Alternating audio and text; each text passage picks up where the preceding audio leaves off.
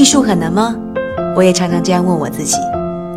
如果很难的话，为什么我们听一首歌会掉眼泪，看一部电影会和主人公一样同喜同悲？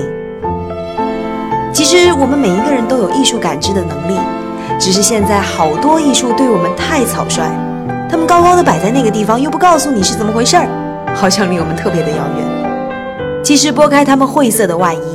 你可以和易公子一样，看到里面很多作品很动人的故事，和我们一样很真实的感情。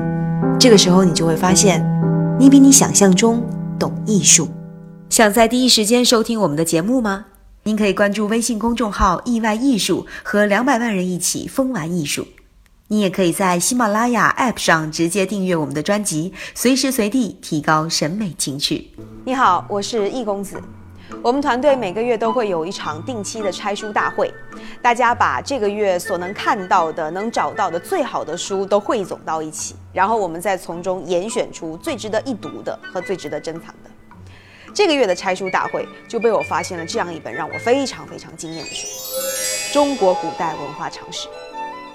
我是一个很喜欢历史的人，尤其是中国历史，而且原来自认为自己是懂的。但是当我真的读完了这本书之后，我发现我之前所理解的一些历史常识，居然很多都是错的。这本书呢是由梁启超先生和王国维先生的得意门生王力教授主编的，前前后后有三代编著人，花了将近五十年的时间，历经四次修订。这本书里面有最新的考古成果，包括历史文献的积累，可以说是最详实，而且是最权威的。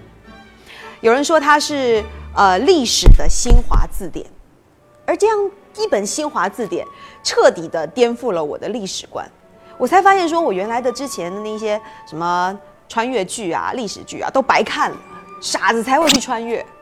当然我不是骂人啊，确实这个里面所写到的历史真相和我们看到的那些美好的穿越剧还是很不一样的。如果你不信的话，今天易公子就当一回小白鼠，替你穿越回古代去。我们看看古代真实的情况到底是什么样的。首先，穿越回古代，我们所面临的问题就是语言了。除了清朝以外，他用北京话作为官话，也就是我们今天所说的普通话。其他朝代的语言，你几乎都不一定听得懂，更不用说交流了。那你想说，好吧，那我不语言交流，我吃吃喝喝总可以吧？其实中国的吃喝文化确实是源远流长，这其中最为典型的就是茶文化。但你知道吗？古代的茶文化和我们现在所理解的茶文化完全不一样。光是这个泡茶的工具啊，就足够你看花眼了。在这本书里面，你可以看到，除了桌子上带藤套的梅瓶和纸壶以外，还有一把曲柄的锯子，一把火钳，一把棕刷和一件铁柄的荸形器。这些东西都干嘛的呢？首先说这个锯子，锯子是拿来锯茶饼的。我们知道，呃，像普洱茶嘛，他们有那种茶砖或茶饼。现代人是拿针去挑，古代人更野蛮，直接拿锯子去。然后，呃，火钳，火钳是干嘛？火钳是去拔那个炉内的炭火的。还有棕刷，古代人呢泡茶是把一堆茶粉末往这个沸水里面扔，然后拿这个刷子来去刷飘在上面的粉末。还有那个什么什么铁饼的荸形器，读起来很拗口，那干嘛的呢？就是《陆羽茶经》里面所讲到的茶则，它就是一个池池子嘛，呃，那个那个那个那个汤匙嘛，然后去舀那个粉末倒在滚烫的水里面所以你会发现了，光是这个泡茶的器具已经让我们眼花缭乱了。泡茶的过程也比我们想象当中要复杂很多。比如说唐代喝茶，首先将茶饼切碎碾成粉末，用筛子先过一遍。然后将山泉水倒入锅中，以文火慢煮，待水烧开，将茶叶粉末倒入水中，慢慢搅拌，待煮成糊状，热气蒸腾起来，再往里面加盐、葱、姜、橘皮、薄荷。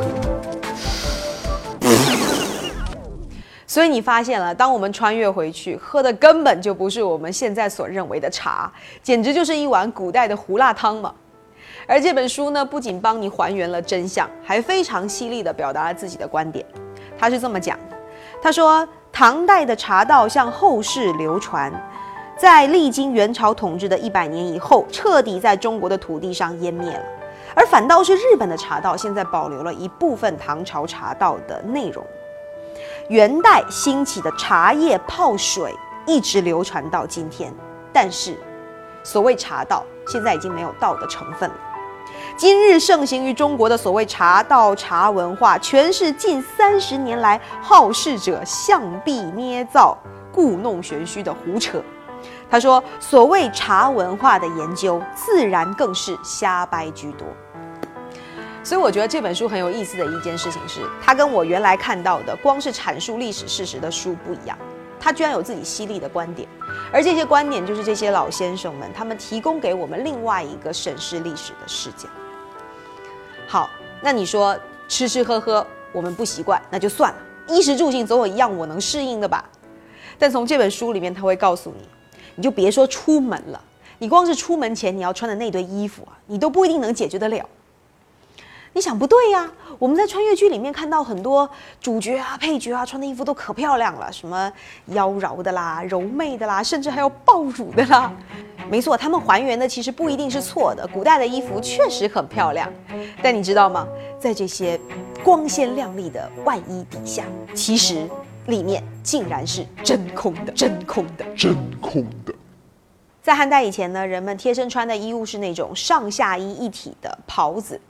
到了汉代，有出现类似于像是相扑的那种遮羞布，在这本书里面的二百二十五页有详尽的图解，当然这看一眼就好。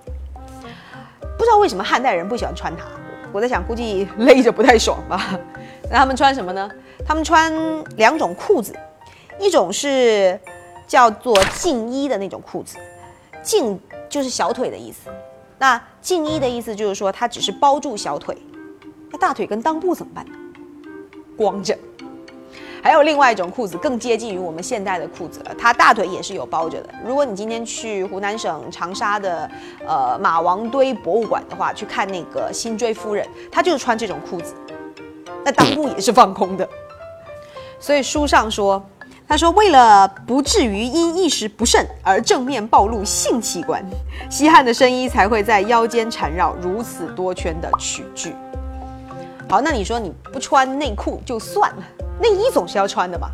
我们刚刚有讲西汉以前这个内衣指的就是上下衣一体的袍子，在《诗经·秦风》里就有说：“岂曰无衣，与子同袍。”他说的就是秦国士兵在寒冷的夜里面用同一件袍子包着，相互贴身取暖。所以，如果你穿越回古代，画风有可能是这个样子：夜幕降临，军营外亮着几堆篝火。细白的雪花随风洒落在我的发顶，风越来越大。打仗的时候常常不能带够衣服，尤其在寒冷的冬天。那没衣服怎么办呢？战友看着我说：“岂曰无衣，与子同袍。”他一边说着，一边打开了自己的贴身衣袍。我靠，我的呀！别觉得奇怪哈，它确实是当时历史的真实场景。书里面这么写：说两个人裸身互抱，缩在同一件贴身衣袍里。还有一句更浪漫的诗来形容当时的场景，也是你非常熟悉的：“死生契阔，与子成说，执子之手，与子偕老。”其实他最早的时候不是说男女关系，他说的是男男，当然不是说这个男男脚鸡了，他说的是士兵在打仗的时候的那一种同仇敌忾、生死与共的誓言。你看。我们所认为的这些历史常识，跟书里面所写的真实的这些历史常识，真的是差特别多。而且这样的例子呢，在这本书里面还有很多很多。比如皇帝其实很凶残的把蚩尤扒皮抽筋，伏羲和女娲他们既是兄妹又是夫妻，关系很复杂。孟姜女并不姓孟，她姓姜，她是姜家的大女儿。而秦始皇不叫嬴政，他叫赵政，他是嬴姓赵氏。现在的古装剧啊，穿越剧真的太多了，那些不经考据的常识也真的是太多了。他在向我们普及那些错误的历史常识的同时，其实也一步一步的去构建了我们一些错误的历史观。所以我会觉得特别遗憾的一件事情是，我们中华文化在历经苦难之后，它依然可以顽强的生存下来，但是却很有可能毁在我们这一代所谓的假文化里面。我想可能真的是因为这样，所以。他们这些学者才会花那么大的心力，愿意用几十年的时间几次的反复修订，去一步一步的还原历史，去接近那些历史的真相。我们之前所接触到的这些历史书啊，或者是教授讲座，他们大多数会跟我们去传达很多历史的大事件。的确，这些历史的大事构成了历史的转折，也构成了我们历史演变的脉络。但问题是，历史仅仅只是这些大事吗？我觉得不是。真正能够撑起历史的，反而是我们普通人的琐事。而这本书就用完整的十四个章节，特别沉甸甸的向我们还原了古代人的文化生活。今天每个文化人家里面都会有一本新华字典，你不可能天天去翻阅它，但是你总会知道说，如果有一天你需要的话，它始终都会在那个地方，给你最详尽、最完整的解答。而这本书就是历史的新华字典。为了更好地理解这部著作，意外艺术联合后浪图书全体编辑和几十位博士生翻阅了大量的文献材料，为这本书重新拆解了六十多期的音频节目。同时，我们还邀请到了北京大学和中国传媒大学的教授为你深度解读。到意外艺术微信回复“常识”即可购得书籍和音频的全部内容，希望你能喜欢。所以在节目的最后，我觉得我们非常非常有必要记住这些花了一辈子的心力去完成一部历史的新华字典的这一帮学者和老师。王立，中国现代语言学的奠基人，师从梁启超、王国维、陈寅恪、赵元任，古代汉语是他编的，一九八六年去世。马翰林，古代汉语语法概要的编著者。在中国还没有古代汉语教材的情况底下，他一边教书一边编写教材，笔耕不辍。一九七八年去世。姜亮夫，楚辞学、敦煌学、语言音韵学和历史文献学家。今天我们每家每户人手一本的汉语大词典，他是顾问。一九九五年去世。叶圣陶，新中国的教育部副部长、人民教育出版社社长和总编。我们每一代的语文课本里都学过他的文章，一九八八年去世。而唯一健在的是修订者，北京大学的刘乐元老师，他到今天依然非常低调的专注于研究。